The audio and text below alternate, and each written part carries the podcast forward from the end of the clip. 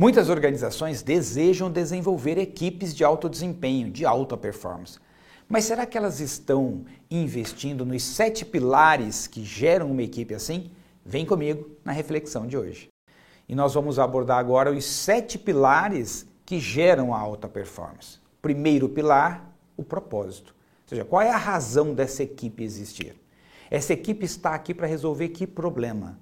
Né? Porque uma vez que as pessoas saibam exatamente isso, facilita a orientação e às vezes até a inspiração. Que tipo de coisa nós fazemos aqui? Que tipo de problemas nós resolvemos? Nós existimos aqui para quê nessa empresa? Nem sempre isso está claro para as pessoas. Então, ter isso de uma, dito de uma forma que oriente as ações das pessoas e inspire as pessoas é fundamental. E esse é um pilar importante que o líder deve dar atenção. O segundo pilar é sobre a identidade. A identidade está ligada às características, os atributos que essa equipe tem. Por exemplo, uma equipe ágil, uma equipe criativa, uma equipe colaborativa. Então, são as características que nós gostaríamos que, se essa equipe tivesse, as outras pessoas percebessem por meio do nosso comportamento. E isso vai dar, então, como se fosse a marca dessa equipe é muito importante que as pessoas da equipe tenham clareza, né? e o líder precisa dessa clareza para a equipe. Qual é o tipo de equipe que queremos ser, que queremos nos tornar, para que o nosso comportamento no dia a dia traduza isso né? e leve essa imagem naturalmente para todas as outras áreas da organização e até mesmo com as pessoas de fora da organização. O terceiro pilar é as pessoas terem clareza do que precisa ser feito, ou seja, cada pessoa tem que ter clareza das suas atividades. Eu estou aqui para fazer o quê? Como isso deve ser feito, quando isso deve ser feito.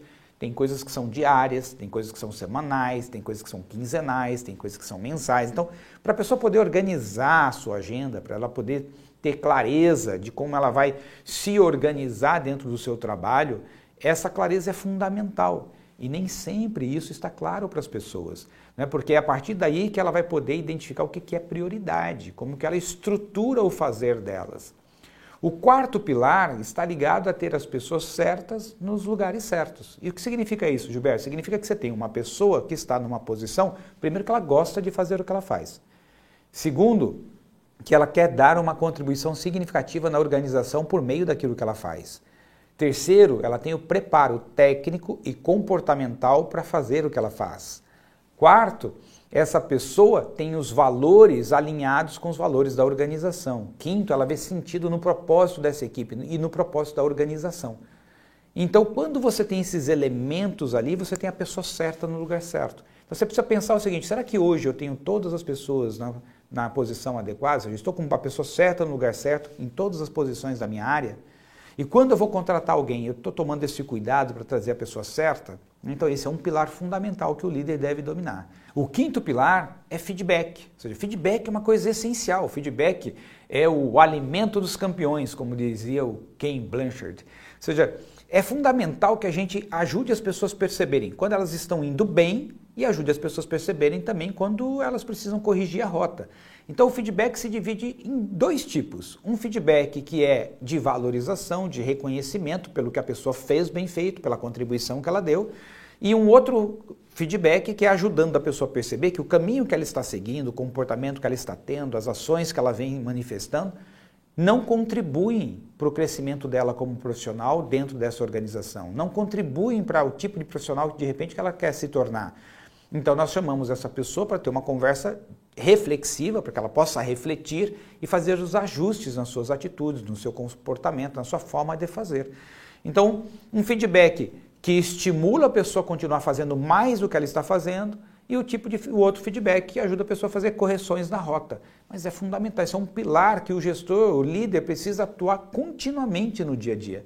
Né? Exatamente ali, quanto mais próximo do acontecido, melhor, tanto para reconhecer quanto para corrigir. O sexto pilar é uma integração profunda entre as pessoas. E como que se constrói isso, Gilberto? Bom, a gente geralmente se conecta com as pessoas que nós conhecemos a história, que nós conhecemos os sonhos delas e que nós é, temos vulnerabilidades compartilhadas. Então, uma das características essenciais de uma equipe de alto desempenho, uma equipe de alta performance, é exatamente que essa equipe funciona assim. Eu sei que eu posso confiar no colega do meu lado e ele sabe que ele pode confiar em mim. Eu sei que eu posso contar com qualquer pessoa da minha equipe, assim como cada pessoa da equipe sabe que pode contar comigo. Seja, existe uma blindagem num nível profundo.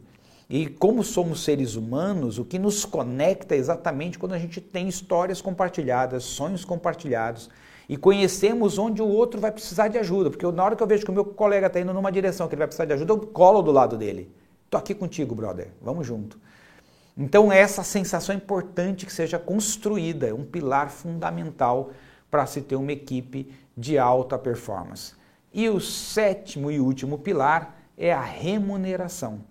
Ou seja, é muito importante que as pessoas percebam que o esforço que elas estão fazendo tem valorização, ou seja, é percebido e é remunerado de uma forma equilibrada, de uma forma justa. Imagina você o seguinte, que a gente volta na época das cavernas e a gente sai em cinco pessoas para caçar. E aí tem um de nós que hoje ele correu mais, ele teve que se esforçar mais. Em outras palavras, se não fosse essa pessoa, nós não tínhamos comida. Aí na hora de dividir a caça, a gente entrega para essa pessoa o pior pedaço. Quais são as chances de, na próxima vez que sairmos para caçar, ela de novo querer dar o melhor dela pelo grupo? Entende? Então é muito importante que a remuneração seja coerente ao esforço, ao nível de contribuição que essa pessoa dá, o quanto ela agrega de valor, ao nível de complexidade daquilo que a pessoa faz. Então, é o nosso papel né, de liderança está continuamente percebendo se a remuneração está ajustada.